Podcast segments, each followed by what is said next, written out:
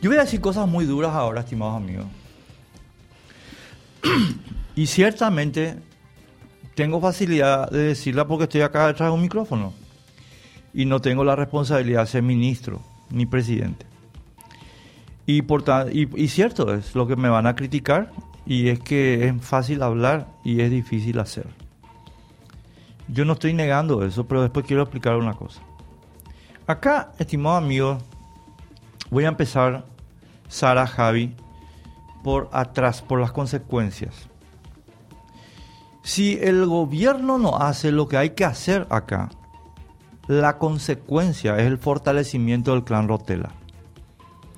Y la consecuencia del fortalecimiento del clan Rotela es más inseguridad para vos, amiga mío, en la calle. Porque el tema del clan Rotela es dirigir el negocio criminal desde la cárcel. El gobierno tiene que hacer, estimado amigo, lo que Barcini dijo que había que hacer en la reunión de gabinete donde lo anunció. Pero no lo va a hacer. O por lo menos voy a plantearlo en modo condicional. Tengo mis dudas acerca de que lo haga. Porque para hacer lo que dijo Barcini, y para la gente que no lo recuerda, hacer una operación que va a tener un costo humano, uno tiene que tener huevos. O si ustedes no lo quieren poner en esa masculinización, tiene que tener valor, tiene que tener carácter. Y también tiene que tener, y ayer Javi, eh, Sara, yo le pedí permiso porque como estábamos en sus dominios, entonces, pero ahora estamos en mi dominio, entonces... Mm, escuché. Sí, bueno, tiene que, tener, tiene que tener el culo limpio, porque para vos ordenar lo que se, lo que se tiene que ordenar, eh, tenés que tener el culo limpio. Y entonces la pregunta es, eh, yo tengo mis dudas de que lo ordenen. Y vuelvo a reiterar, esto es durísimo. Y es fácil de decir y es difícil de hacer. Pero para que se entienda, estimado amigo, cada minuto que el clan Rotela consolida su poder, cada minuto que pasa en el que el clan Rotela consolida su poder, es un muerto más en la calle, en la vía pública, entre los ciudadanos comunes porque es recolección de teléfonos, distribución de drogas, en fin, todas las cosas por las que se muere la gente por la calle, es asesinar a la gente por la calle. Entonces, señores, esto se tiene que terminar y se tiene que terminar por la fuerza.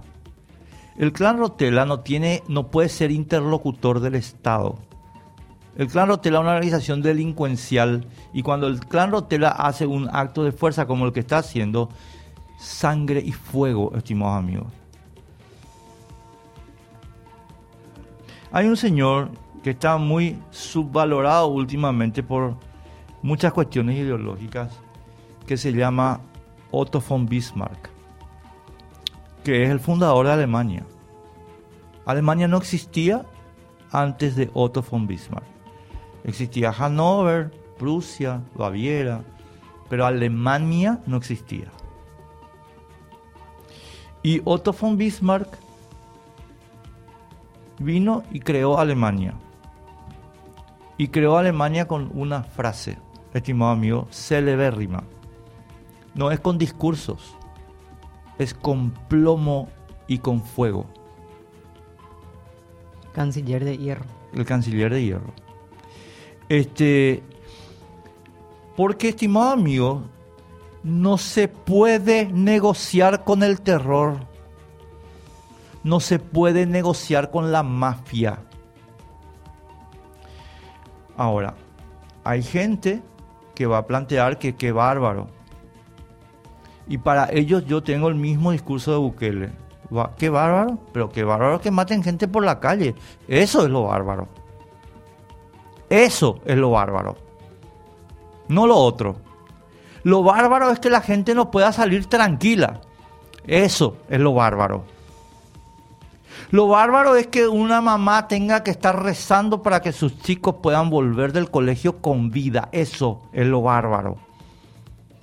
¿Entendés? Entonces me dejan de joder manga de pelotudos. Ahora, ¿tiene Barchini los huevos? ¿Tiene Santi Peña los huevos? Perdón, tengo mis dudas.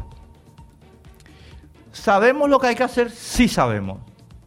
Todos los paraguayos sabemos lo que hay que hacer. Pero ninguno de los que está en cargo de responsabilidad tiene los huevos. Ahora, ¿me pueden decir que es lo que dije al principio de esta mañana? Eh, nuestras fuerzas no están preparadas para esto. Pero entonces, chicos, ¿para qué puta están preparadas? O sea, si, ni para, si ni para tomar una cárcel están preparadas.